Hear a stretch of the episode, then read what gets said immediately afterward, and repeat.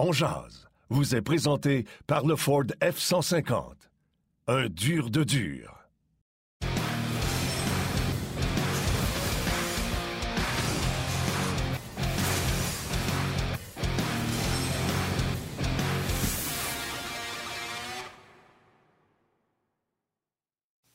Vendredi, le 28 janvier 2022, bienvenue à cette toute nouvelle édition de On Bon midi, mesdames, messieurs, j'espère que vous êtes en forme. On termine la semaine en beauté aujourd'hui avec le Canadien. Stéphane White viendra nous euh, jaser euh, du match d'hier et, des petites nouvelles du côté du tricolore. Et on va avoir l'immense plaisir d'accueillir à nouveau cette semaine Pierre Vercheval, notre expert football, qui viendra nous parler des deux finales d'association présentées dimanche dans la NFL. Duel entre les Bengals et les Chiefs et les Niners face aux Rams. Avec Pierre, on va en parler, donc ça va être le fun. On va mettre la table pour euh, les deux affrontements de la fin de semaine. Donc, beaucoup, beaucoup de choses au menu de l'émission. Évidemment, on va prendre le temps de lire et, de lire quelques commentaires, oui, en ondes, et de saluer plusieurs personnes qui nous écoutent et nous suivent via euh, les applications Facebook On Facebook RDS ou le rds.ca. Martin Lemay, bon midi.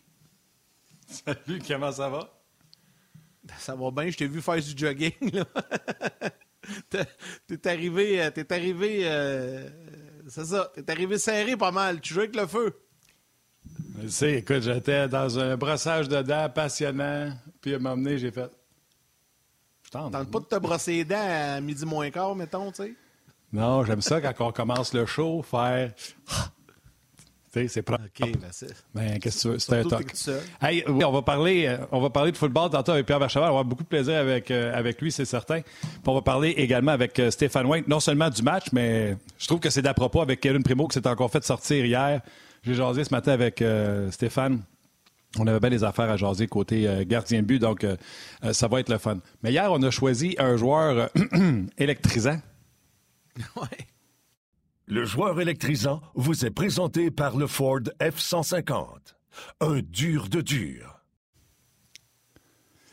Euh, on le savait là, que ça ne serait pas euh, euh, avec David Savard, mais quand même, euh, dans une défaite où c'est marqué beaucoup de buts hier, il n'y a pas de moins.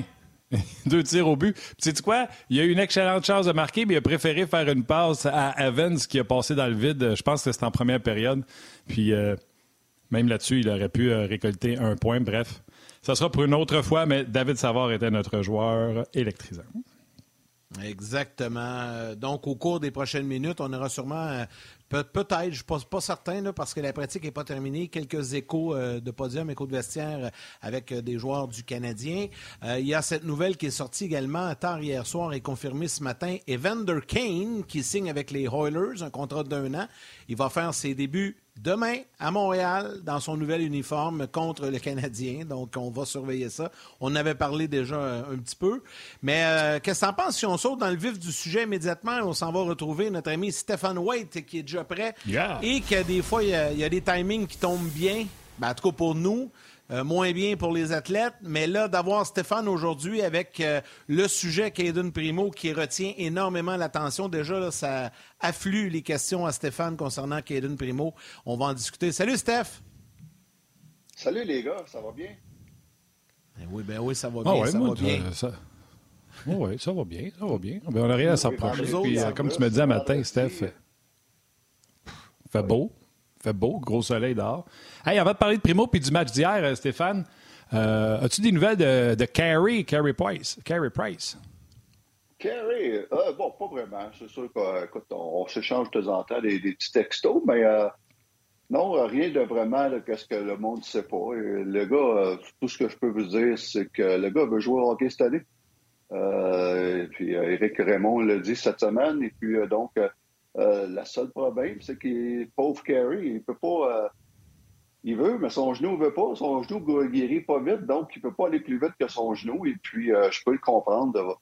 je peux comprendre Carey et le Canadien de le faire venir seulement et, seulement quand son genou va être, parfait. Donc, il n'y a pas de chance à prendre. Et puis, donc, écoute, il n'y a rien de nouveau. Puis, tu sais, dans le cas de Carey, honnêtement, là, euh, on, souhaitait, mettons, au mois de novembre, on souhaitait le voir revenir, avoir des chambres. Mais là, on est rendu ben, presque, on a passé la mi-saison. L'année la, est scrap, c'est terminé. j'aime autant qu'ils ne reviennent pas, qu'ils se guérissent comme il faut, puis qu'ils arrivent top-notch l'année prochaine pour qu'on recommence tout ça sur des bonnes bases que de risquer de le faire revenir puis qu'il se blesse. De toute façon, ils ne l'échangeront pas. Il va être, il va être avec nous autres l'année prochaine, donc on est aussi bien d'être sûr qu'il va être à 100% au mois de septembre prochain, non? Aucun doute là-dessus. Et puis, si c'est cette année, ce sera cette année. Et puis, c'est l'année prochaine, ce sera l'année prochaine.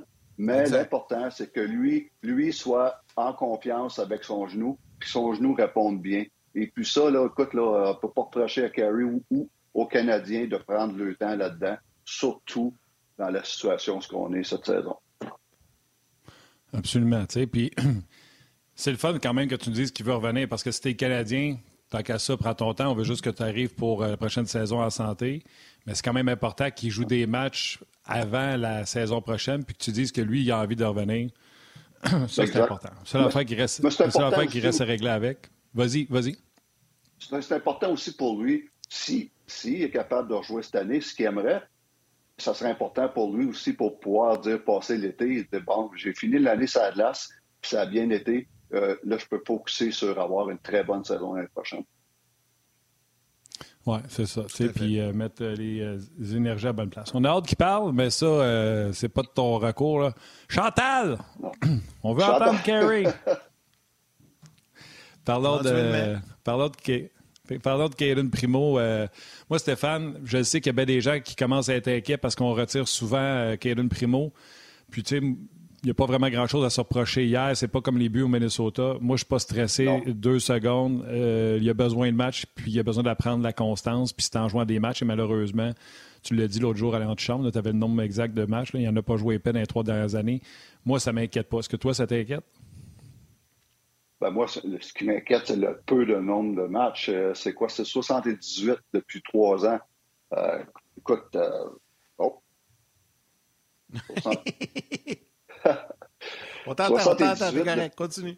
78 depuis trois ans, 65 dans la Ligue américaine depuis trois ans. Ça, ça, ça m'inquiète, Martin. Et puis, tu vas attendre, ça, c'est le plus gros problème de tous les jeunes gardiens de but. Tu l'as mentionné c'est la constance. La constance et la confiance. C'est deux mots qui vont ensemble.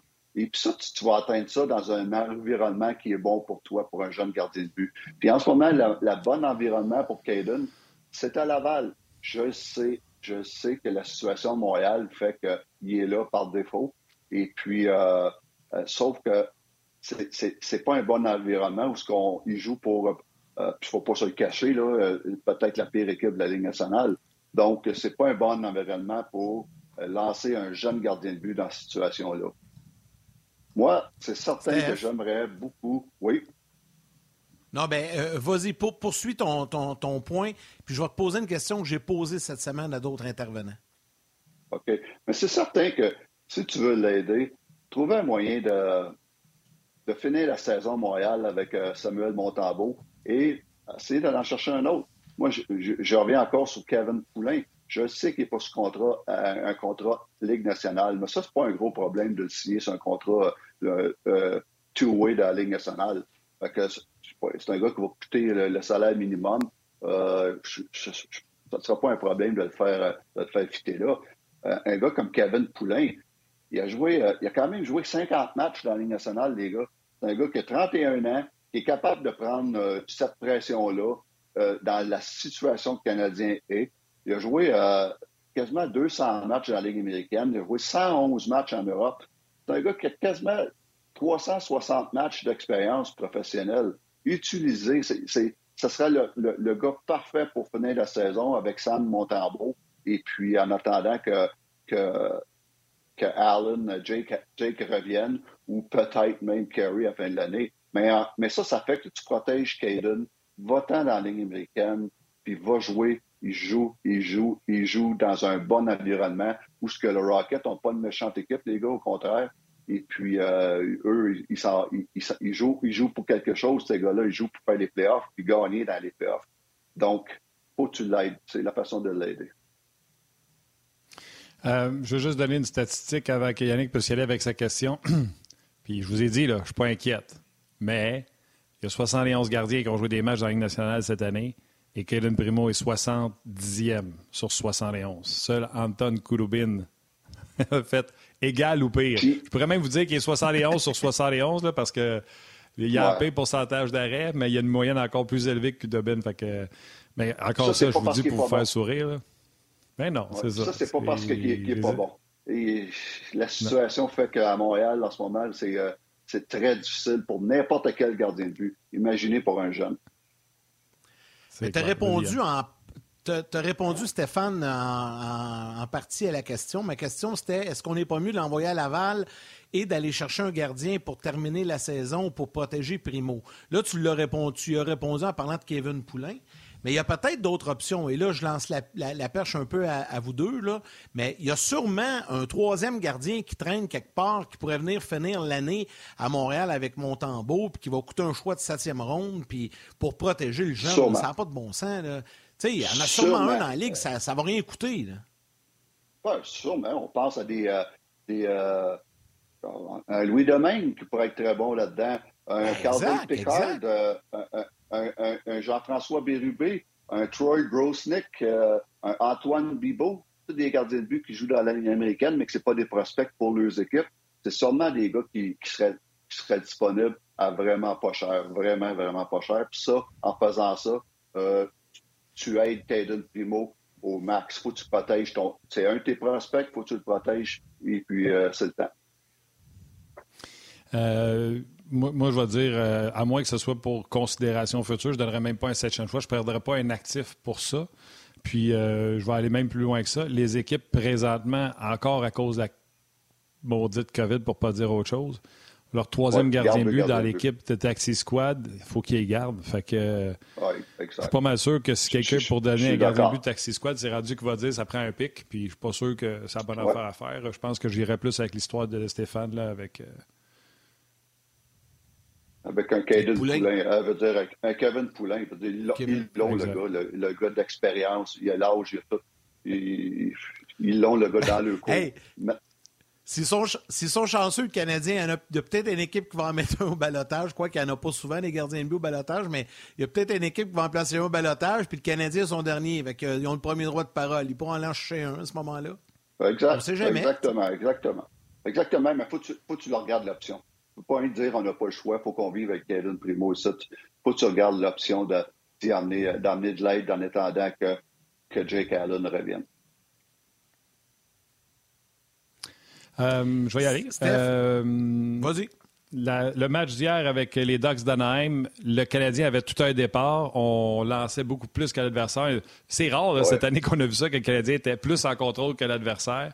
Puis euh, c'est l'avantage numérique à deux hommes qui a vraiment euh, si à banane aux Canadiens avec euh, deux buts, là, ça faisait 3-0. Et on a décidé de sortir Caden Primo. Mais là, tout le monde parle du fameux but de Zegris, Stéphane. As-tu aimé ça? Comme coach ouais. et t'aimes-tu ça? Moi, j'ai adoré. Oui, c'est sûr que. mais tu m'aurais posé la même question il y a 10 ans, je t'aurais dit, lui, là, on coupe les deux jambes la prochaine fois. Mais puis, comme je te disais, comme je te disais le matin, Martin, euh, dans les années 70 ou 80, je peux te dire que Zegris, euh, Bruce, il n'y aurait, aurait, plus de dents en, affrontant, en faisant ça contre des Ron Extall, des Billy Smith de ce monde? Euh, je peux te dire que l'hélicoptère, le, bâton, la fameux hélicoptère, il, il serait allé. Mais aujourd'hui, c'est un, c'est un autre, c'est une autre époque. Et puis, écoute, hier, quand j'ai vu ça, j'ai été le premier à dire Wow, il l'a fait encore. Ah Et puis, c'était impressionnant. C'est bon pour la, la, Ligue nationale. C'est bon, les jeunes adorent ça. Tu vois les jeunes pratiquer ça dans les patinoires dehors. Et puis. Puis il l'a fait. Et puis là, je pense qu'on vient de perdre Stéphane. Il va revenir. Mais ce qui, est, ce qui est encore plus spectaculaire, c'est qu'il le fait en mouvement. Tu sais, pendant que tu patines, prendre la rondelle, il faut que tu sois habile. C'est un moyen temps pour faire ça. Là. Oh, oui, c'est. Euh, bravo, bravo. Puis euh, c'est fun, les jeunes adorent ça, les jeunes s'identifient à ça. Puis comme je disais tantôt, la Ligue nationale, c'est un, spectacle. Et puis, euh, let's go, en même temps. Euh, ça va être au gardien de but euh, maintenant, peut-être à s'ajuster à ça. Et puis, parlant de ça, l'année passée, on, le faisait parce que ça faisait deux, trois fois qu'on le voyait, on le voyait, ce fameux but, la crosse-là. Et puis, à un moment donné, moi, puis Carrie, ça en, en semi-joke, semi-sérieux, on se disait comment on, pourrait se défendre contre ça. On l'avait pratiqué un petit peu en faisant euh, un certain exercice et puis euh, en utilisant plus sa tête aussi. Donc, euh, mais ça pour dire qu'à un moment donné, pour pouvoir sérieusement l'adresser comme, comme entraîneur et gardien de but. Oui, exactement. Absolument. Puis une des façons de, de l'adresser, tu sais, c'est ce qui est le fun avec le sport. Tu sais, on va parler de football tantôt avec Pierre Vercheval. Quand Patrick Mahomes a commencé à faire à la zone début une feinte de faux filade, puis après ça, il fait une, passe softball à son, euh, soit son centre arrière, son porteur de ballon ou Kelsey. Quand c'est nouveau, on fait toujours comme avec Zegris, on fait Waouh, c'est nouveau, c'est cool. Mais il faut comprendre que les gardiens de but, c'est la position qui s'est le plus améliorée. Et les gardiens de but sont plus souvent à terre avec le fameux VH puis RVH. Fait que quand tu arrives pour faire le tour du filet, tu le sais qu'il va être jambière à terre. Fait que les joueurs, s'ils sont capables de lever la rondelle puis la mettre par-dessus l'épaule, euh, c'est comme celui, là, euh, je pense que c'est Primo qui s'est fait tirer dans le visage encore cette semaine parce qu'il était un joueur à terre. Euh, au Minnesota, oui, au Minnesota, ouais, ouais, Ça m'amène à, te poser une question, Stéphane, là-dessus. Le VH puis RVH, puis là, les gens qui ne savent pas c'est quoi, c'est quand un gardien de but se met un genou à terre puis qui se garde l'épaule le plus haut possible euh, euh, d'un côté, puis de l'autre côté, c'est avec le bâton qui est plus euh, vers l'avant, du côté du gant. C'est correct, c'est une belle invention, mais j'ai l'impression que c'est un peu comme quand le style papillon est arrivé. Quand le style papillon est arrivé, tout le monde tombait à terre beaucoup trop vite. Là, j'ai l'impression que tout le monde utilise le VH puis le RVH beaucoup trop, surtout cet accent sur les articulations. Si je retournais coach des gardiens but, j'essaierais de le, de le contrôler, de le ralentir, que ça soit moins utilisé. Pas l'enlever, mais moins utilisé. Complètement d'accord. Et puis dans mes écoles de hockey où je travaille avec des jeunes, et puis dans les cliniques que je fais pendant la saison, je demande aux jeunes, surtout en bas de 13 ans, oubliez ça. C'est sûr que tous les jeunes, tu vois, tous les jeunes le pratiquent, le font, et puis euh, parce qu'ils le voient dans la ligne nationale. Et puis, euh, je dis aux jeunes, restez sur, debout, restez sur vos jambes. Euh, premièrement, ils sont trop petits pour faire cette technique-là. Ils n'ont pas le gabarit. Ça prend quand même un certain gabarit pour faire ces, ces deux techniques-là, qui est le reverse VH ou le, le, le, VH tout court. Et puis, mais même au niveau de la Ligue nationale, puis même je regardais Caden encore hier, il y a des fois qu'il fait pour absolument rien. La rondelle est dans le point.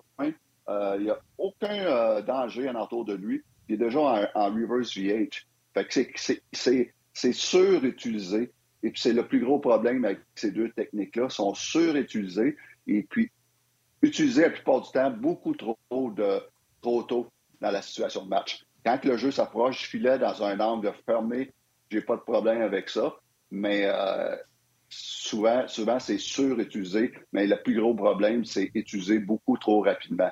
Donc, si tu étais un petit peu plus patient, il va faire que tu vas éviter d'aller euh, sur la glace pour rien. Il y a des situations où ce qu'on on appelle mid, euh, mid slot, le milieu de, de l'enclave ou le haut de l'enclave, on appelle ça des pass-out, des, rondelles qui, partent de derrière la ligne rouge pour aller dans, dans, l'enclave. Je dis tout le temps à mes gardiens de but, restez debout, restez sur vos jambes.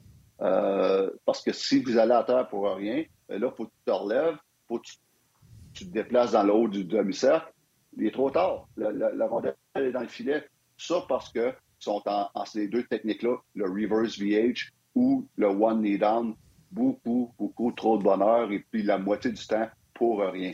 C'est des très bonnes techniques quand elles sont utilisées au bon moment. À quel âge qu'on peut commencer à les enseigner, Stéphane, euh, chez, les jeunes gardiens de but? J'ai vu des 13 ans, des bons petits jeunes gardiens de but à 13 ans et qui commencent à avoir Avec un, bon, gabarit? Oui, exactement. Et puis là, c'est le temps de commencer à, lui introduire cette technique-là. Avant ça, habituez vos jeunes gardiens de but à rester debout. Euh, c'est la plus belle la plus belle qualité maintenant, c'est d'être patient et de rester debout le plus longtemps possible, surtout les jeunes. Oui, il y a Charles, Charles Austin. Non, mais juste se compléter, Martin, je te laisse aller. Il y a Charles Austin sur Facebook qui dit euh, Je fais la même chose euh, à mes cliniques dans, dans mes cliniques de hockey au Nouveau-Brunswick. C'est la dernière chose que j'enseigne à mes gardiens. Content de savoir que je fais la bonne chose. Donc voilà, je voulais juste passer le petit message. C'est arrivé en temps réel. Vas-y, Martin. Je voulais juste dire, tu sais, euh, on passe beaucoup de temps euh, quand on a des petits gardiens de but à, certaines techniques, tu sais, puis les déplacements, puis le papillon, puis tout ça. Mais je trouve que des fois, on oublie les angles puis le suivi de la rondelle. Si tu suis, même si ta technique n'est pas parfaite, tu as des chances de l'arrêter. Si tu ne vois pas, tu as beau être bien parfait dans ton but, tu as des chances que tu ne l'arrêtes pas. Puis souvent, je trouve qu'on est là à essayer de les faire bouger. Vas-y. Je vais te montrer quelque chose que je fouillais dans mes vieilles affaires dernièrement. Puis ça, c'était ma Bible dans, le début des années 70. C'est ma Bible. Devant le filet, ça, c'est vieux! Devant le filet, Plante. Ça, j'ai, appris, j'ai commencé à, à, apprendre avec ça. Écoute, euh, ça a sorti en, 60 en 72. Euh, ça se vendait 3 piastres au Canada. Et puis, euh, j'ai commencé, commencé, avec ça. Et puis, euh, dans ce temps-là, les gars, il n'y avait pas de reverse VH, puis euh, il n'y avait pas de one knee down. et puis, c'est. Technique de gardien de but. Oui. Ouais, technique de Devant le filet par Jacques Plante. 1972, 3 piastres au Canada. Euh, 1,50 francs en, en, en France. Donc, euh, mais ça veut dire que ça, a évolué beaucoup, mais euh, ça, c'était ma Bible quand j'étais tout jeune, au début des années 70. Et puis, euh, ça, pour dire comment ça a évolué. Mais il y a une affaire que j'aime souvent dire aux jeunes entraîneurs de garder le but ou aux jeunes gardiens de but, point. C'est pas parce que c'est old school que c'est plus bon. Il y a encore plein de bonnes choses mm-hmm. là-dedans.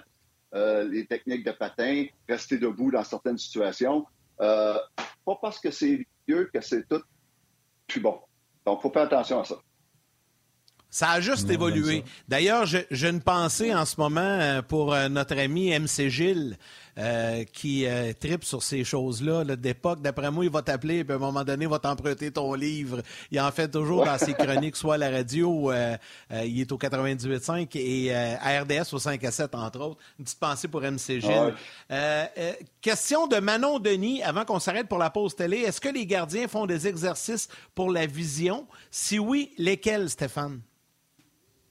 Oui, il y, en a beaucoup maintenant. Euh, il y a beaucoup de, gadgets même, des gadgets comme un petit peu comme des chevals des fois, où c'est seulement, tu n'as pas de vue périphérique. Euh, je sais qu'un gars comme Jake Allen adore euh, utiliser ça. Tu as, des, des, même des applications sur des cellulaires où ce que les gardiens de but, ça les aide à, garder les yeux sur l'application, des, petites bebelles. Je sais que Carrie avait ça il y a quelques années. Mais il y, a, toutes sortes de petites affaires pour euh, pratiquer. Certains, certains et tout, des fois, on mettait euh, sur la glace. J'ai déjà fait ça avec euh, un, écran avec plein de, fils dedans où ce que on shootait la rondelle au travers de ça pour essayer de garder tes yeux sur la rondelle. Il y a plein d'exercices où ce que tu mets plein de trafic devant, devant toi aussi ou des joueurs qui bougent. Et puis, c'est à toi à bouger ta tête puis trouver une façon de récupérer la rondelle. Il y a plein de choses qu'on peut faire. Ouais. Intéressant. c'est intéressant. Ah, je te dis, Yannick, juste deux gardiens là, dans une équipe, tes coachs, tu en as en masse. Tu n'en as pas besoin de plus. tu ne te vires pas les pouces, je te l'annonce. Euh, moi, en tout cas, j'adore ça. Puis peut-être y retourner à m'emmener ah, coacher des petits, euh, des petits gardiens. On va laisser les gens de la télé aller à la pause. On poursuit avec euh, d'autres sujets. je peux te dire que quand il y a bien des choses à faire, moi, euh, je suis, euh, tu sais, je sais que Stéphane, tu sais, j'allais aux pratiques, je te voyais, tu étais là en avance des autres, tu prenais les lancers toi-même si tu gardien de but, tout ça. Moi, Yann, je te le dis, là, de tous les coachs, le coach, des, le coach en chef, l'assistant qui s'occupe des défenses, de tous les coachs qui sont sur la glace, quand on revenait dans le vestiaire des coachs, le seul qui avait eu chaud puis qu'il fallait qu'il prenne une douche, c'était le coach des goalers. Oui, c'est vrai. C'est vrai. Témoin, hein, Steph? Ah, c'est vrai, c'est vrai. Bonne affaire. Ouais. Parle-moi, euh, je, veux, euh, je veux te parler de Ville Rousseau euh, avec les Blues de Saint-Louis. Un des pires gardiens de but en termes de statistiques, c'est Jordan Bennington. Et complètement à l'opposé avec des stats irréels, Ville Rousseau est là. Puis si on fait une recherche, Ville Rousseau, ça fait longtemps qu'il a été repêché. Ville Rousseau, moi, c'est une belle preuve, Martin, ce que j'ai tout le temps prêché. Euh, dans le temps avec les Blackhawks, quand j'ai prêché avec, Corey Crawford, de, laisser des mineurs longtemps. Euh, c'est ce que je prêche avec euh, Caden Primo. Mais Ville Rousseau, euh, il a fait quatre ans dans la Ligue américaine. Il a joué 142 matchs et puis ils ne l'ont jamais rappelé, à part des deux dernières saisons, parce que là, il est devenu l'adjoint à, à, Bennington. Il a toute une saison. J'adore. C'est un grand gardien de but. C'est un, bon athlète. Et puis, euh, mais ça, ça prêche juste une chose, c'est prenez ton temps. Il a 26 ans. Et puis, c'est l'âge que Corey Crawford est arrivé avec les Blackhawks à 26 ans. Hmm. C'est l'âge que Anthony Niami est arrivé, nous autres, à Chicago, à 26 ans, l'année qu'on a gagné la Coupe Stanley avec lui dans le filet. Donc, ça, c'est le fun. Puis, je l'ai vu jouer deux, deux matchs dernière, euh, dernièrement. C'est pas, euh, c'est pas une flotte, c'est pas une chance qu'il a. C'est, c'est pas de la chance. Il joue bien. Il joue de la bonne façon. Il utilise son corps. Je vois que c'est un bon athlète. Il lit bien le jeu. wow, quelle saison qu'il a. maintenant, c'est, c'est pratiquement le, gardien numéro un des, des, des Blues depuis une couple de semaines. Euh, neuf victoires, une défaite, une défaite en, prolongation. Il est euh, très impressionnant, mais encore là, ça prouve une chose, on n'abandonne pas sur des gardiens de but. Soyez patients. Euh, Parlant de gardiens de but... juste avant que tu y ailles, juste avant que tu y ailles, je, ouais, je veux rajouter sur Ousso. Tu sais, le temps puis tout ça, tu l'as dit, c'est la preuve, fait que soyez patient avec, avec Primo. Mais tu on as regardé deux matchs des Blues. Je n'ai pas regardé beaucoup euh, cette année. Euh, mais quand tu regardes que tout le monde a un pourcentage d'arrêt exceptionnel, que ce soit Lindgren qui était là pour euh, quatre départs ou que ce soit Willy ou ouais, Puis que ton goaler numéro un, Bennington, est à naissant avec 3,27 de moyenne, puis tout le monde a dit là-bas qu'il y a beaucoup de difficultés. Qu'est-ce que tu fais avec ton goaler numéro un? Parce que là, il reste une demi-saison, puis tu veux rentrer dans les séries. Comme coach des gardiens, ta job, c'est-tu Uso est hot, on va rouler Uso? Ou ta job, c'est non, faut que je remette Bennington sur patte, puis je vais le faire jouer jusqu'à temps qu'il se replace. Comment ça marche? C'est sûr tu veux le ramener, euh, tu, veux le ramener où ce qui est supposé d'être. Et puis euh, ça, là, c'est souvent de. Qu'est-ce qui est le fun, c'est qu'il n'y a pas la pression d'être dans le filet parce qu'il y en a un autre qui va bien. Fait que ça, c'est le fun pour Bennington dans le sens qu'on peut travailler sur sa game et puis euh, faire du vidéo, construire, reconstruire sa, confiance petit à petit, de jour en jour. De temps en temps, tu lui donnes un match dans une, dans une bonne situation. Et puis ça, c'est euh, des euh, petits pas par petits pas. Tu fais pas ça en, deux, trois jours. Ça, ça peut être une semaine, deux semaines où ce que tu le, tu le ramènes dans le bon, euh, les bonnes, les bonnes habitudes. Mais tout ça en étant positif, en, en, étant constructif avec lui. Lui, c'est une question de confiance en ce moment. Et puis, donc, euh, mais, mais qu'est-ce qui aide beaucoup Bennington? C'est la tenue de euh, Et puis, euh, c'est pas parce que les, c'est parce que c'est pas comme à Montréal où ce que les gardiens de but ont des mauvaises stats, parce que là, l'équipe éprouve beaucoup de difficultés dans leur zone. À Saint-Louis, on joue bien, on joue très bien devant les gardiens de but, on joue très bien devant Rousseau, on a très, très bien joué devant Charlie Lindgren, où ce que ces cinq matchs étaient wow, étaient très bons, mais il y a eu, j'ai juste à faire leur job, rien qu'à faire les arrêts qu'ils sont supposés de faire. Ça, c'est le fun dans ce contexte-là. Pour Bennington, euh, comme je te dis, c'est de, travailler avec lui, d'être constructif euh, et puis de revenir à la base. Puis, euh, pas surtout comme entraîneur de gardien de but, il y a beaucoup d'entraîneurs de gardien de but qui font l'erreur d'essayer de réparer ce qui n'est pas réparé, ce qui n'est pas brisé. Et puis ça, c'est important avec un gars comme Bennington de dire, bon, ben OK, gars, telle affaire, tout est beau, telle affaire, tout est beau, inquiète-toi pas pour ça, Fais attention à ça. Oh, là, tu as pris une mauvaise habitude là. On va travailler là-dessus. Et puis d'être constructif à ce niveau-là, puis pas essayer de trouver des problèmes où il n'y en a pas.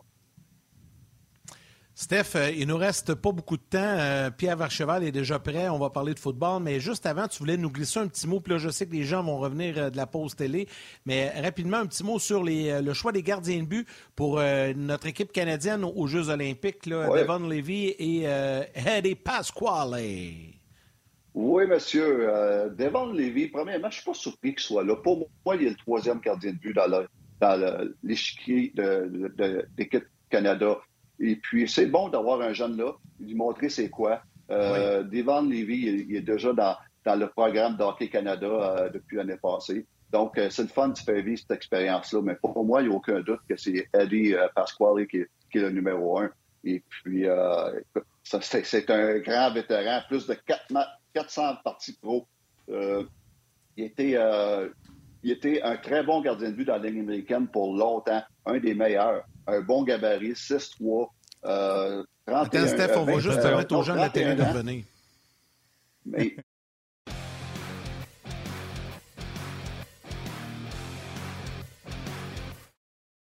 Et puis, depuis trois ans, depuis trois ans, le Pasquale, c'est un des bons gardiens de but dans la Ligue américaine. Euh, je veux dire, dans la, la KHL. La KHL, HL, c'est une des meilleures ligues au monde après la Ligue nationale. C'est probablement la deuxième meilleure Exact. ligue au monde. Et puis, euh, depuis trois ans, il va très bien dans cette ligue-là. Et puis, je pense que c'est un très, très, très bon choix de l'équipe Canada d'aller chercher Ed Pasquale. J'ai pas Matt Tompkins qui, qui est là. Une bonne expérience. J'étais là quand on l'a repêché, moi, avec les Blackhawks en 2012. Euh, mais pour moi, c'est clairement Ed Pasquale, le numéro un, et puis par un mille. Et puis, euh, ça, ça- ce gars-là, ça peut peut-être le relancer. S'il y a un bon tournoi olympique, ça peut peut-être le ramener en Amérique du Nord puis lui donner une chance euh, euh, au niveau de la Ligue nationale. Il doit finir l'année avec Montréal. Ça serait parfait. Mais je pense que la, la KHL, son équipe en KHL tienne, tienne à, à lui, je peux te le dire. Oui, oui, c'est sûr, c'est sûr. C'est Martin, clair. tu voulais euh, t'ajouter? on avait pas. Ouais, mais tu sais, on avait parlé de ça matin euh, parce que euh, j'ai fait des entrevues autant avec Claude Julien qu'avec euh, M. Blair McCassey. Puis je disais, tu sais, pourquoi pas Devin Dominic? Puis là, pauvre M. McCassey, euh, il a essayé de ne pas me répondre. Puis à un moment donné, c'est comme s'il a fait, ben, regarde, il est pas en shape. puis là, les gens ont commencé à chercher des photos. Puis il n'a pas joué depuis longtemps. Puis c'est plate parce que Dominic voulait revenir dans la Ligue nationale de hockey. Il n'a pas eu de contrat. Puis il veut encore revenir, mais il ne s'est pas entraîné. Puis tu peux pas arrêter aussi longtemps sans t'entraîner. Puis après ça, dire tu vas mettre la switch à on, Stéphane. Ben, ben, exactement. Et puis, euh, il y a deux ans, nous, quand on cherchait un, gardien de but numéro 2 à Montréal, euh, euh, au final, c'était entre Jake Allen et Devin Dubnik. Et puis, on a hésité longtemps entre les deux. Puis, on a penché pour aller chercher, payer un petit peu plus cher, aller chercher Jake Allen parce que Devin Dubnik, euh, il était deux, deux problèmes qu'on nous disait. Euh, c'était- il était, son corps est magané, il était magané, il était très souvent blessé dans ces dernières années. Et puis, c'était pas le gars le plus en forme euh, sur, sur la Terre. Donc, ça revient un petit peu à ce qu'on avait décelé, nous autres, là, quand on avait décidé d'y aller avec Jake Allen au lieu de Devin, De- Devin euh, Dubnyk. Vous vous êtes pas trompé. Stéphane, euh, visiblement. hey, Steph, un gros, Non, gros là, merci. C'était bien, bien le fun. Non, non, effectivement. Hey. Euh, deux gros matchs du Canadien cette fin de semaine. Puis, tu es avec nous autres lundi. Fait qu'on va revenir sur les performances du week-end. Oui, monsieur. Bonne fin de semaine. Bon football, bon hockey. Have fun. Attention à toi. Attention à toi, Excellent. Stéphane. Salut, Steph. Ciao, Bye. bye.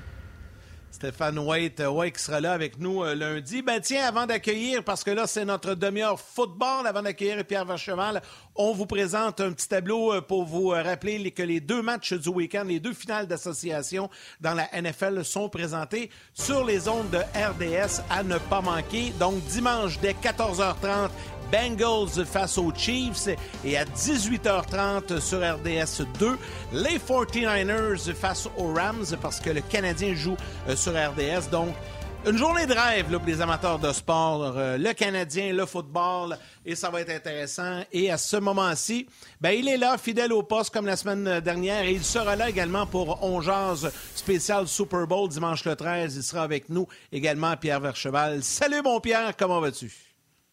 Salut les gars, en grande forme, toujours content de parler football avec euh, vous autres et dans l'émission Jazz. Écoute, euh, avant qu'on commence sur le premier sujet, je reviens sur l'horaire que Yannick a donné.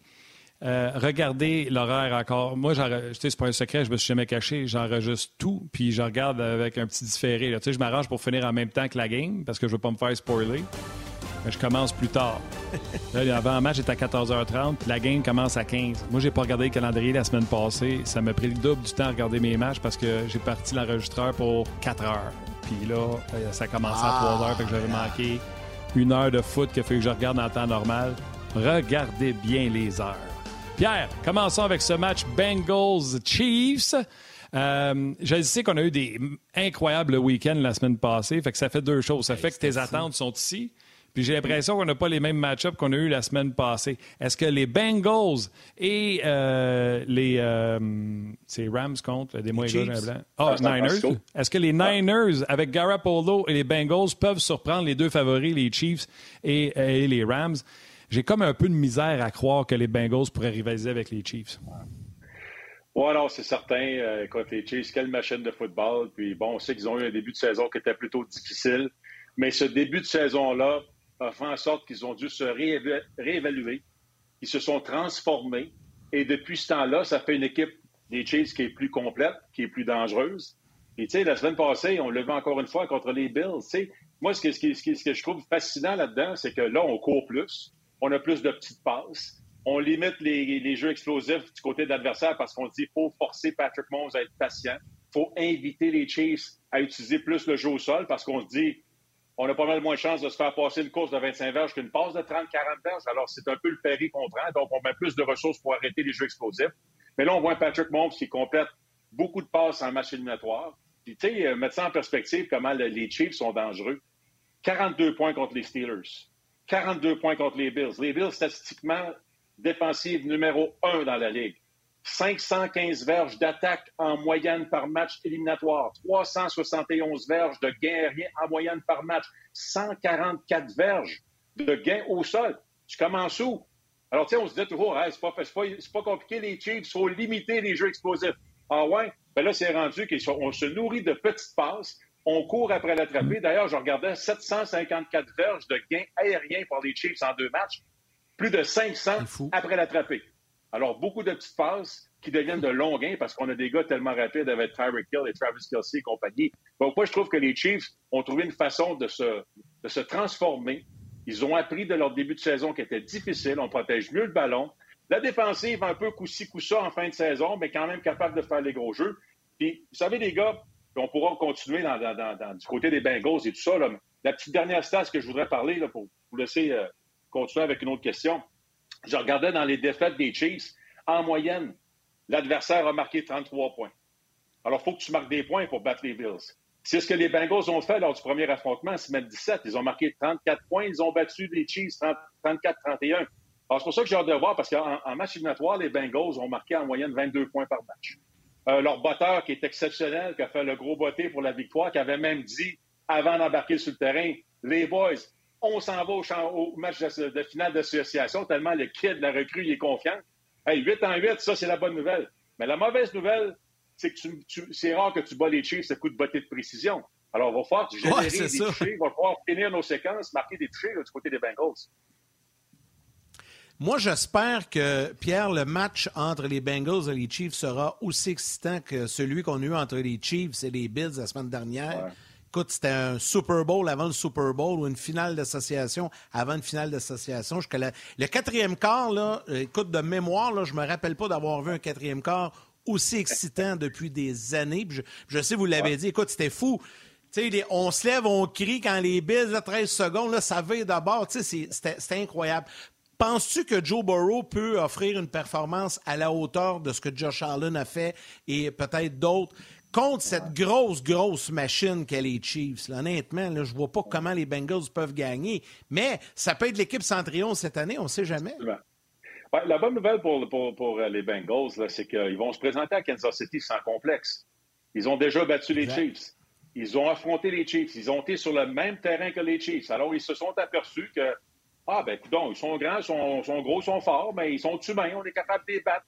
Donc, l'élément surprise, parce que, tu sais, des équipes comme les Chiefs, des équipes comme les Patriots d'antan où ils étaient super dominants, on dirait que ces équipes-là avaient déjà battu leur adversaire dans la période d'échauffement.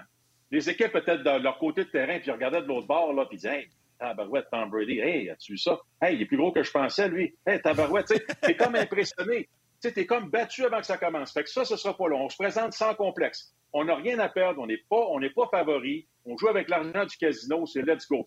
Puis Yannick, pour répondre à ta première question, la première partie de ta question initiale, ben oui, Joe Burrow a le potentiel, puis il va falloir qu'il répète ce qu'il a fait contre les Chiefs. 446 verges euh, de toucher, euh, de verges, euh, voyons, de verges par la passe. Jamar Chase, 266 verges, trois passes de toucher. ça, j'ai de la misère à croire qu'il va répéter ça, par contre. c'est clair qu'on a vu ce qu'on a fait à Stéphane Diggs la semaine dernière. On a éliminé Stéphane Diggs de l'équation. Il y a seulement trois réceptions pour sept verges. Par contre, les Bills et les Cincinnati, ça me fait penser à la même affaire. Tu as beau en arrêter un, Ils ont plus de... mais moi dire de quoi tu, Ouais, tu- mets la main sur un, sur un trou, là, dans, sur, une- sur un trou dans, dans le barrage, puis là, ça pisse, ça pisse par un autre trou, puis tu mets ton autre main, puis là, ça pisse par un autre trou. Tu sais, là, les- tu manques de les main. Bengals, ben, les Bengals ont un, un groupe de receveurs tellement profond, tellement talentueux, comme les Bills. Alors, tu sais, oui, tu peux peut-être éliminer Jamar Chase, mais tu fais quoi avec Tyler Boyd? Tu fais quoi avec T. Higgins? Tu fais quoi avec l'allié rapproché CJ Yozoma? Fait que c'est ça qui est difficile. Alors, moi, pour ça, pour dire que j'espère que la ligne. Ben, j'espère, regarde.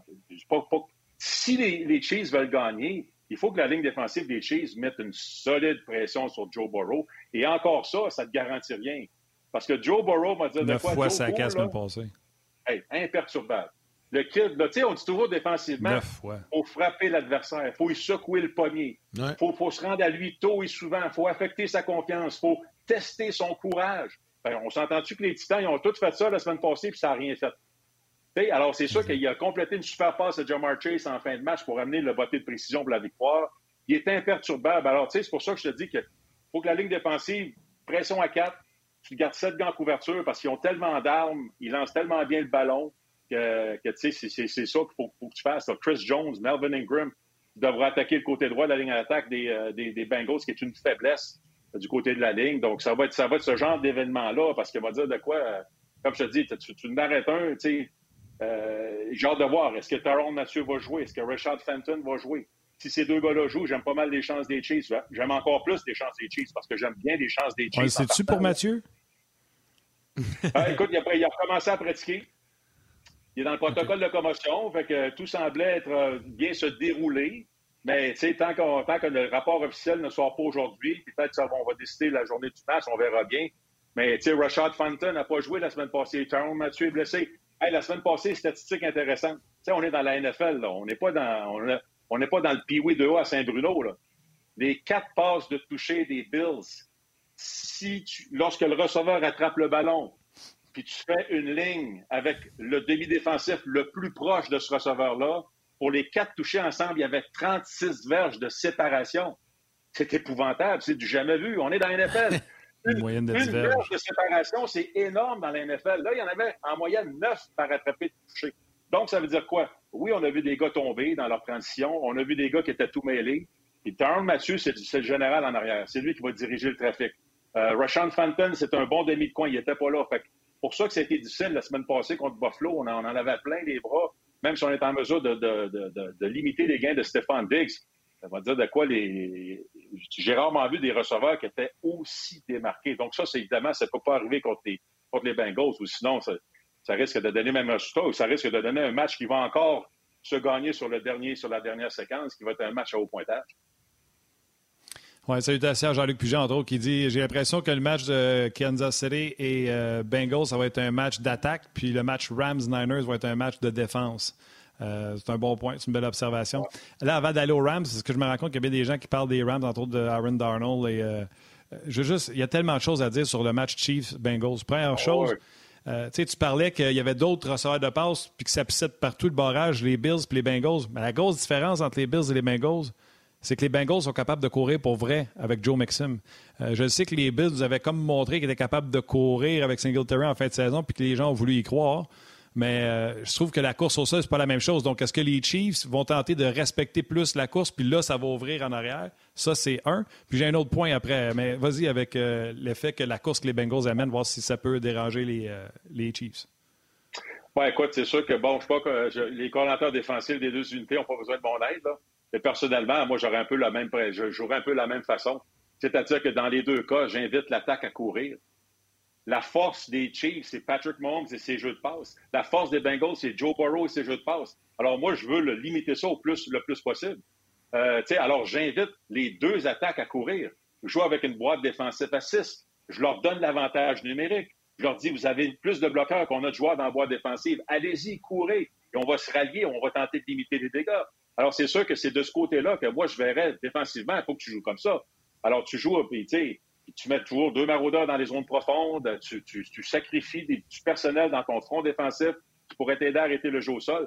Mais moi, sous aucun cas, aucun cas, je donne du 1 contre 1 sur les périmètres à Jamar Chase, du 1 contre 1 sur les périmètres à, Tyreek Hill et compagnie. Je veux donner le moins de 1 contre 1 possible à l'état peu parce que là, là c'est ce qui est arrivé justement euh, au Chiefs lorsqu'on a perdu contre les Bengals. Écoute, Charver Sword a demi de coin, il s'est fait bouffer tout rond, les attraper contestés, les attraper le long des lignes de côté. Écoute, Jamar Chase, je te rappelle, 266 verges, mais ce qui me fait dire que j'ai regardé ses stats. Tu sais, le gars, il a 7 matchs en 19 matchs. Là, j'inclus les matchs euh, éliminatoires.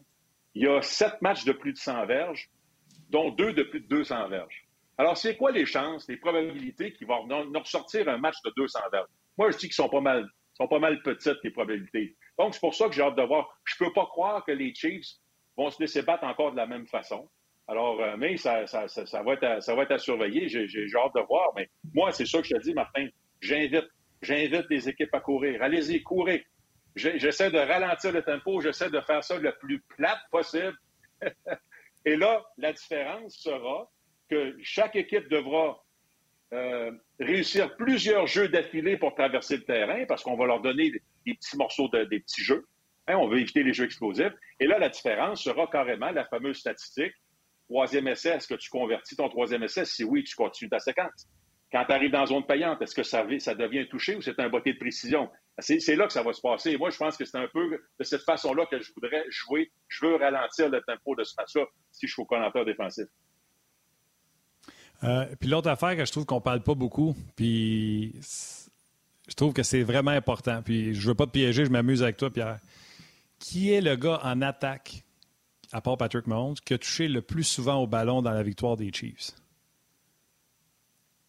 Et je trouve qu'on ne parle pas assez de lui. Jarek McKinnon. Ah ouais, ben, c'est ce que je 10 courses et il a donné, on lui a donné le ballon cinq fois par la passe.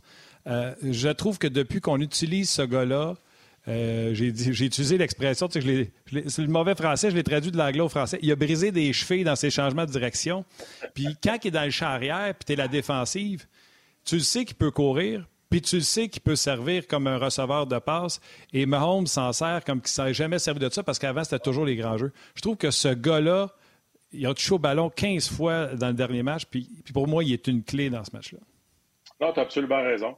je regarde ses statistiques. Euh, il n'avait pas joué d'ailleurs dans le match contre Cincinnati. Puis ses statistiques pendant les matchs éliminatoires 22 courses, 85 verges, 11 réceptions, 135 verges, un touché. Clairement, fait partie de l'équation. Et d'ailleurs, Clyde Edwards-Helaire n'a pas joué contre les Bengals. Jarek McKinnon n'avait pas joué contre les Bengals. Souvenez-vous, ce fameux match-là euh, contre les Bengals, ceux, ceux, qui ont vu le match, Orlando Brown, notre bloqueur du côté gauche, se claque un mollet dans la période d'échauffement. Oups! Fait que du parfait, on va mettre le réserviste, Lucas Niang. Le réserviste, six jeux plus tard, en début de match, paf, blessé. Saison terminée. Là, on prend le garde à gauche, Joe Tooney, on l'envoie bloqueur, on rentre le huitième réserviste comme garde à gauche. Euh, tu sais, ça n'avait pas été facile. Euh, que tout ça pour dire que c'est pour ça qu'il y a des éléments qui ont changé. Moi, j'ai trouvé que ce match-là, tout a fonctionné pour le Bengals. Puis euh, je n'en enlève rien. Mais du côté des Chiefs, 28 points en première demi, 3 en deuxième demi. Bon, Kelsey, Tyreek Hill neutralisé. Ce qui avait fait mal, je trouve que les Chiefs avaient super bien joué, mais c'est des foutues pénalités. On avait eu 8 pour euh, pas loin de 85 verges et ça avait fait mal. Et souvenez-vous, je ne sais pas si vous avez vu ce match-là. C'est le fameux match que les Bengals prennent le ballon, il reste six minutes. Ils font quoi? 15 jeux. Ils traversent le terrain. Et là, ils ont sept jeux en partie. Ils ont une situation de premier essai et les buts de la ligne de 1. Puis ils ont fait sept jeux. Sept jeux de la ligne de 1. ouais, ils vont arrêter une fois, ils vont arrêter deux fois, ils vont arrêter trois fois. Ils vont en quatrième essai au lieu de prendre de botter de trois points pour, prendre d'avance.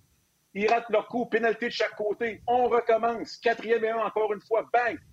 on, pense que les Chiefs ont gagné. Ben, ils ont arrêté parce que, finalement, pénalité contre un demi-défensif par Jerry Sneed. Hey, let's go. Là, ça permet aux Bengals de mettre le genou à terre deux fois puis de faire de botter pour la victoire avec aucune seconde au cadran. Regarde, c'était quand même rocambolesque comme match. Quand je te dis tout a fonctionné pour les Bengals, et ça, c'était à Cincinnati. Alors oui, ils ont affronté les Chiefs, mais ils n'ont jamais joué à Arrowhead. C'était une autre paire de manches, là. là. Tu sais, les Chiefs, c'est quasiment... Avec Patrick Mahomes, ils ont perdu une fois en huit matchs. C'était contre les Patriots. C'était en prolongation. C'était en 2018, je pense. En tout cas, euh, c'était, ouais, je pense que c'était 2018. Alors, c'est le seul match que Patrick Mahomes a perdu à domicile en match éliminatoire. Pierre, on va parler de l'autre affrontement, mais juste avant, je veux juste te lire un commentaire. Il y en a énormément. Puis là, sur Facebook, il y a Dave Woodall qui écrit Les gars, je ne suis pas un grand fan de football. Mais là, j'écoute Pierre Vercheval. Ce gars-là pourrait facilement vendre un voyage dans le Sud à un Cubain tellement sa passion est contagieuse. C'est fou. Il vient de me donner le goût de regarder les matchs du week-end. Donc, Pierre, ta job bien faite. On, va chercher des nouveaux partisans. Bon. La trouve bonne. Vendre un voyage dans le Sud à un Cubain, c'est bon. OK, l'autre match. Dimanche soir, 49ers, Rams. Là, évidemment, les Rams ont la possibilité, de, avec une victoire, de jouer le Super Bowl à domicile dans leur stade. Ça, ça pourrait être assez spectaculaire. On voit pas ça souvent. Euh, et moi, j'adore Sean McVay également. Euh, ça, va être un bon match, mais ça va être différent. Puis, moi, les Rams, on dirait qu'ils sont taillés pour le Super Bowl. Je te, je te, laisse nous résumer un peu ce, match-up-là. Peut-être même avant de parler du match-up, la situation des Rams, ça me fait drôlement penser à celle des Bucks l'an passé. Parce que l'an passé, les Bucks, qu'est-ce qu'ils ont fait? C'est un bon Québécois, ils se sont pactés un club sont allés chercher Tom Brady, Ron Gronkowski euh, et, Antonio Brown. ils sont allés chercher des joueurs vedettes. Qu'est-ce que les Rams ont fait? Ils sont allés chercher Stafford, Sony Michel, Von Miller, Odell Beckham. Alors, c'est la même recette. Puis pour compléter à ça, comme je peux dire, je trouvais que ça ressemble tellement au parcours des, des Bucks. L'an passé, les Bucks, en saison régulière, ils avaient perdu deux fois contre les Saints. Puis quand ils se sont repognés en match éliminatoire, ils ont gagné contre les Saints. Et pourquoi je m'en vais là? C'est que les 49ers ont gagné les deux matchs contre les Rams cette année. Alors, c'est pour ça que je me dis que les Rams, c'est vraiment la recette des Bucks jusqu'au bout? C'est-à-dire que, regarde, on, a perdu deux fois contre les 49ers, mais on est capable de les battre quand ça compte en match éliminatoire. ça va être à surveiller parce que San Francisco a gagné les six derniers matchs contre les Rams. C'est quand même incroyable. Hein? Mais deux équipes qui se connaissent, il n'y aura plus de secret, il n'y aura plus de cachette. Là, on devient dans du football à l'état pur. Hein? Le mot exécution, euh, le, cliché gagner nos un contre un, parce qu'à un moment donné, là, tu ne peux pas tout te réinventer. Là. Euh, j'ai, bien hâte de voir ce, côté d'exécution. Et moi, j'ai toujours dit, peut-être avant de tomber dans, plus de, match-up, de, stratégie, quand tu affrontes San Francisco, s'il y a une chose que j'ai remarqué dans leur fin de saison, quand ils, se sont mis à gagner, vous allez souvent remarquer que si tu veux battre San Francisco, il faut que tu sois capable d'égaler leur intensité, leur énergie, l'élément physique, la robustesse, la résilience. C'est une équipe qui est dure mentalement, qui est forte mentalement. On l'a vu contre les Rams, semaine 18, on perdait 17-0, on a gagné. La semaine passée, dans le fret à Green Bay, on perdait, on a gagné. C'est une équipe qui est très, très, très forte et qui impose son style de jeu, beaucoup d'énergie, beaucoup d'intensité. Fait que ça, en partant, si tu n'es pas capable d'égaler ça, ça euh, ça va pas bien. Alors, ça, c'est la première mission. Des Rams. Te souviens-tu, Pierre, si Van Miller était là dans les deux défaites des Rams? Il était certainement là. Écoute, il était certainement là dans la dernière. C'est la semaine 18, donc le dernier match de la saison. Euh, j'ai tendance à croire qu'il était là euh, le premier match aussi, parce que c'était quand même. Euh, je sais qu'Odell Beckham, son premier match avec les Rams, c'était le premier match contre San Francisco. Il a été tranquille. D'ailleurs, Odell Beckham, si tu regardes ses statistiques, deux réceptions, 18 verges dans les deux matchs.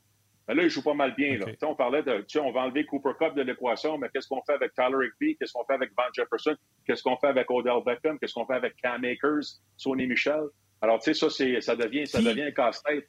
Alors, euh, j'ai, mais Van Miller, en passant, lui, il a élevé son jeu d'un cran, là. Lui, là, il a vraiment trouvé son rythme de croisière. C'est incroyable. Puis il doit, il, il doit être content, les gars? Ben, exactement. Puis surtout, surtout, il travaille à côté d'Aaron Donald. Alors, c'est plus ben lui qu'on double. On double Aaron Donald. Hey, depuis quand Van Miller, il dit, ben, voyons donc, c'est ça jouer quand il y a juste un gars qui te bloque. C'est donc bien le fun de travailler un contre un. C'est pas mal plus facile de faire des sacs du corps et des plaquer pour des pertes. Alors, c'est incroyable. C'est pour ça que lui, il joue, il joue bien parce que Aaron Donald à côté de lui est incroyable. Attends une seconde, Pierre. On va laisser partir les gens. On va poursuivre sur le web le temps de dire salut à nos mères. Salut, Matt.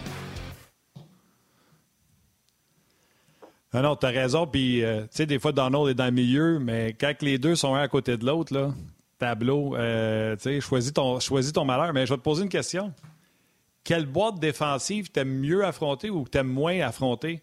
Celle des Rams avec Miller et Donald ou celle des Niners avec Armstead, Boza, puis je vais rajouter Fred Warner à l'arrière? Eh, bon, moi, on dit bonne question. D'ailleurs, c'est l'équipe qui va neutraliser cette, boîte défensive-là qui va gagner. Là. Alors, c'est pour ça que c'est les lignes à l'attaque. Quelle ligne à l'attaque va survivre? C'est vraiment ça qui va faire la différence. Moi, personnellement, je ne voudrais pas bloquer Aaron Donald. il est incroyable. il est pas petit. 70% de ses jeux, il y a au moins deux gars sur lui. Et malgré tout ça, 26% du temps, il met de la pression sur le corps adverse. Ça le met numéro un chez les plaqueurs dans la NFL. C'est exceptionnel. Donc, c'est sûr que ligne défensive, je vais prendre les Rams, mais c'est sûr que j'aime beaucoup plus les secondaires des, de San Francisco que ceux des Rams. Troy Reader m'inquiète. Troy Reader, c'est le gars, je pense, qu'on va tenter d'exploiter en milieu de terrain, en couverture de passe, avec les alliés rapprochés, Tyler Higby. C'est lui qui, sont des situations un contre un, contre un porteur de ballon. Oui, ça, je, donne l'avantage à San Francisco. Fait que lui, il me fait peur un petit peu. Fait que, tu sais, euh, pour répondre à ta question, je ne voudrais pas jouer contre les deux, parce que les deux sont incroyables. Puis, ailleurs, pour moi, c'est là que ça se joue. C'est là que ça se joue, euh, Martin, parce que, écoute, San Francisco, je regardais ça. Dernier match de la saison contre les Rams. Cinq sacs, 13 fois on a frappé Stafford. Premier match éliminatoire contre les Cowboys. 5 sacs, 14 fois on a frappé, euh, frappé Dak Prescott. Là, la semaine passée à Green Bay, 5 sacs, 6 fois on a frappé Aaron Rodgers. En plus, la semaine passée, 3,7 verges par course pour, les Packers. Fait que ça, ça me dit quoi? Ça me dit que c'est le front défensif qui a dominé la ligne à l'attaque et le jeu au sol, puis la protection des, euh, des, Packers. Puis je pourrais dire la même affaire, je pourrais faire le même exercice. Les Rams contre les Cars, les Rams contre les Bucks, c'est exactement la même affaire. Bonne pression sur le corps adverse, on a neutralisé le jeu au sol. Donc, pour l'instant, les deux fronts défensifs sont dominants, peut-être deux des meilleurs. C'est pour ça que je te dis, la ligne en attaque, quelle ligne en attaque va survivre? C'est là que ça va se passer. Et en plus, s'il y a beaucoup de pression sur le corps, quelle carrière ne fera pas de crampes au cerveau? Et là, les deux sont capables. Parce que les, deux, en ont eu cette année. Exactement. Oui, parce que, tu sais, euh, Matthew Stafford, deux matchs contre San Francisco, deux interceptions à chaque match. La bonne nouvelle, c'est qu'il n'y a pas d'interception dans ces matchs éliminatoires. Fait que ça, c'est bon. Et Jimmy Garoppolo, on en a parlé la semaine passée, puis je peux, revenir, je peux revenir à sens le même. C'est un gars que on est quasiment garanti d'avoir une interception qu'on va se gratter la tête, qu'on dit voyons donc qu'est-ce qu'il vient de faire là? On est quasiment garanti qu'il y a un gars de San Francisco qui va être tout seul dans, dans, une zone profonde qui va rater sa passe. Mais c'est une énigme. Parce qu'encore une fois, il l'a fait contre Dallas, il l'a fait contre Green Bay, il l'a fait contre les Rams la semaine 18, quand il fallait revenir sous pression, il va livrer la marchandise, puis il va orchestrer une séquence qui va permettre de gagner ou qui va permettre d'égaler. Alors, c'est ça qui est impressionnant, parce que si vous regardez le quatrième quart, sans avoir tous les chiffres, je serais prêt à dire que Jimmy Garoppolo a été, tu sais, le mot clutch, être bon quand ça compte, il a été meilleur qu'Aaron Rodgers la semaine passée. Pas des farces, ça, là. Pierre, je vais y aller. Je vais y aller. Je vais y aller par cœur, oh. Je vais y aller par cœur. Je me souviens qu'en début de match, Garoppolo était 7 en 15. Il lançait même pas pour 50% de ses ballons. Puis je disais, crime, les Niners jouent du mieux qu'ils peuvent, puis on dirait qu'ils affrontent les Packers puis Garoppolo. Colin, il a réussi à gagner pareil, mais si on se dit la vérité, c'est quand les Niners sont revenus en deuxième demi puis ont dit Ah, c'est vrai, nous autres, on est bons avec la course. Puis ils se sont mis à courir. non, absolument. C'est ça. C'était acclimaté aussi. Oui, tu sais, parce que si on veut faire la nuance, euh, souvent on va. Euh, on va gagner avec Jimmy, Garoppolo. C'est rare qu'on va gagner grâce à Jimmy Garoppolo. Tu sais, Jimmy Garoppolo, c'est pas compliqué. Oh, la façon je le vois, Carl Shannon va lui dire Regarde, on a un super système. Moi, je suis bon pour choisir des jeux. J'ai des bons schémas offensifs. Il y a des gars qui vont être tout seuls. Toi, ta job, là, c'est de lancer à la bonne place. quand le gars est tout seul, connecte avec lui. Tu sais, c'est juste ça que je te demande. Alors, protège le ballon, puis lance le ballon, parce que je te dis, avec mes schémas offensifs, le gars va tout seul, ta job, c'est d'y donner des mains. Let's go. Mais c'est ça qu'on a vu la semaine passée. C'est un gars que quand il veut improviser, sortir de, la pochette, improviser, le fameux jeu réactionnel, la force de Mahomes, la force de Josh Allen, la force de Aaron, Aaron Rodgers, il est pourri. Il est pourri, il ne devrait jamais avoir le droit de faire ça. Jamais. Dans le cas de Garapolo, j'aime mieux un sac du corps, j'aime mieux une passe incomplète, mais commence pas à improviser parce que généralement, il l'a fait contre Dallas, il l'a fait contre Green Bay. Vous regardez ses interceptions, c'est quand il quitte la zone de protection. Là, il, espère, il, s'imagine qu'il va faire le gros jeu. C'est pas ça. C'est pas ça, sa job. Pas dans le système de San Francisco. Pierre, une petite dernière vite, précision, vite, Yannick, avant que tu y ailles. Je, sais que c'était à toi, Big. Je veux juste faire une précision parce que j'ai parlé de Garoppolo qui était 7 en, 7 en 15 à un moment donné. En 15. Il a fini 11 en 19. Ça veut dire que les deux dernières possessions, il a été 4 en 4. Oui, c'est ça, tu sais. Caroline, il m'énerve. Tu viens d'avoir ta réponse. Tu viens, tu viens d'avoir ta réponse. vite, ben, vite, Luc Fauché sur Facebook. Pierre-Luc Fauché sur Facebook te demande une question bien générale. question pour Pierre. Quelle équipe qui t'a le plus surpris jusqu'à présent dans cette saison 2021-2022 de la NFL? quelle équipe qui m'a le plus surpris? Euh... écoute, je pense qu'on peut dire les Bengals. C'est pas un mauvais choix parce que je te rappelle qu'après deux saisons avec Zach Taylor, il y avait six victoires. 2-14, 4-12. Puis là, ils sont en finale d'association. Fait que ça, je pense qu'ils ont été récompensés par la patience, récompensés par des bons choix repêchage et aussi, regardez du côté surtout défensif, ils sont allés chercher dans les deux dernières années une trollée de joueurs autonomes. Ils ont frappé des coups de circuit avec Trey Hilton, tu sais, des gars qui, ont, qui ont comme été euh, euh, qui, étaient des bons joueurs potentiels, ça n'a pas marché avec leur première équipe. Les Bengals ont, sont allés en chercher, puis ils ont greffé ça. Puis clairement, il y a un bel esprit d'équipe dans cette équipe-là. Il y a tellement de bons commentaires. je vais prendre celui d'André Legault. autant qu'on a parlé de la foule à Kansas City, on n'a pas parlé au SoFi Stadium où ce que les Rams ne seront peut-être pas chez eux parce que déjà, on annonce qu'à environ 40% puis c'est selon André Legault, 40% des billets à retrouver preneurs chez les fans des Niners. Ça, ça va être un facteur euh, aussi, Pierre. Absolument. Non, ça, c'est un excellent point parce que. Et moi, j'ai demandé, je lisais cette semaine, puis ça peut être même peut-être peut-être plus. Puis d'ailleurs, les Rams avaient même euh, demandé à leurs détenteurs de billets de saison de s'il vous plaît, ne vendez pas vos billets, tu. Puis on l'a vu la semaine 18, il y avait énormément de gilets rouges, il y avait beaucoup de bruit. D'ailleurs, ça, ça doit être démoralisant parce que c'est encore pire pour les Chargers en passant, hein, parce que les Rams et les Chargers jouent dans le même stade. Mais avec les Chargers, c'est encore pire. C'est incroyable comment l'équipe locale, les Rams ou les Chargers, sont souvent obligés de travailler avec la cadence silencieuse chez eux, dans leur stade, parce qu'il y a trop de bruit. Hein, c'est incroyable, cela. Là. Il y a où l'avantage terrain dans ce temps-là? Alors, tu sais, c'est. Puis, tu sais, pour. Euh, ça, ça, ça, ça, me fait penser à un point que je m'étais noté pour, pour les Rams, parce que je, te, je vous parlais que les San Francisco résilients, dureté du mental, sont tough, ils n'abandonnent pas, ils sont tough, durs mentalement. Ben, les Rams, là, sais-tu pourquoi ils sont poignés à jouer contre San Francisco euh, dimanche? Parce qu'ils ont laissé revenir la semaine 18. Ils n'ont pas fermé la porte. C'était 17-0, ils ont perdu 27-24. Tu gagnes ce match-là, les ah Niners ne sont même pas en, éliminatoire, la bête part des Rams. Alors là, là tu, gagnes 17-0, tu perds. La semaine passée, tu gagnes 27 à 3, puis tu gagnes 30 à 27. Alors ça, ça me fait peur un petit peu. Autant San Francisco oh. est solide mentalement, abandonne pas, est résilient, autant je trouve que les Rams sont un petit peu fragiles de ce côté-là. Donc ça, ça va être à surveiller. Est-ce qu'on peut avoir l'instinct du soir? Est-ce qu'on peut fermer la porte? Let's go. C'est le temps. Si l'occasion se présente, on peut absolument le faire. Deux excellents matchs présentés dès 14h30 dimanche, Pierre. Ça va être bien, bien le fun de vous suivre et de vous surveiller. Martin, tu voulais ajouter un petit quelque chose avant qu'on termine? Non, je voulais juste un commentaire de dire on avait juste deux matchs à jaser. On a fait euh, quoi une grosse demi-heure, puis je pense qu'on aurait pu continuer un petit ah, peu. On aurait pu, ben oui, ben Ça nous rappelle nos temps à radio. Oui. ah, toujours un plaisir. Hey, Pierre, un gros merci. Oui. Oui, mais ouais, sais quoi? On va faire une exception, Yannick. Yannick, laisse-moi faire une exception. On va faire les étoiles tout de suite avant les remerciements. Pierre, reste là. Ah oui? On va y aller ah, avec les étoiles. Parfait. Ben, vas-y. Vas-y avec les trois étoiles, euh, mon Martin. La troisième étoile, The Third Star du Facebook On Jazz, Jacques Brunet.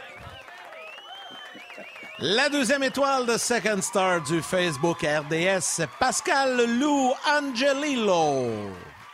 Et la première étoile, The First Star, telle que choisie par les fans sur le rds.ca, page On Jase. Pierre, vers cheval! Vers cheval! hey Pierre, ça c'est rare qu'un invité récolte la première étoile, mais là c'est ton cas. Ah, c'est bon ça. Merci à tous les participants, à tous les amateurs. C'est comme aussi, c'est toujours le fun. C'est euh, les gens qui votent. Oui, puis tu sais, avec le nom de votre show, là, on jase, c'est-tu le fun comme principe, ça? On jase. On ah. jase de football. Let's go. Il y a bien des choses à dire. là, la bonne nouvelle, ben, c'est que, et, là, je le dis aux gens, le dimanche Super Bowl, RDS présente une programmation spéciale. Tout ça commence à midi. C'est du football avec euh, la conclusion du match portante par la suite. Donc, c'est un 12 heures de football et on commence avec 11 jazz édition spéciale un dimanche à midi. On va parler un petit peu du Canadien au début parce que le Canadien va jouer en après-midi. Et par la suite, Pierre s'installe avec nous pour parler du euh, match du Super Bowl qui sera présenté en soirée. Pierre, un gros merci d'avoir été là avec nous aujourd'hui. on se reparle le 13, mon Pierre. Super, merci beaucoup. Et bon week-end à tout le monde. Oui, bon, match. On vous, on vous, écoute, on vous regarde euh, dimanche. D'ailleurs, il euh, faut le rappeler aux gens, dès 14h30, euh, les deux matchs qui vont se suivre. On commence en après-midi, Bengals, Chiefs, et par la suite, en début de soirée, l'affrontement entre les 49ers et les Rams. Ben voilà que les étoiles sont faites. Donc, merci à nos panélistes aujourd'hui, Pierre Vercheval. Merci à Stéphane White également. Merci à toute notre équipe de production en régie à RDS. Valérie, réalisation mise en ondes. Tim aux médias sociaux avec nous également.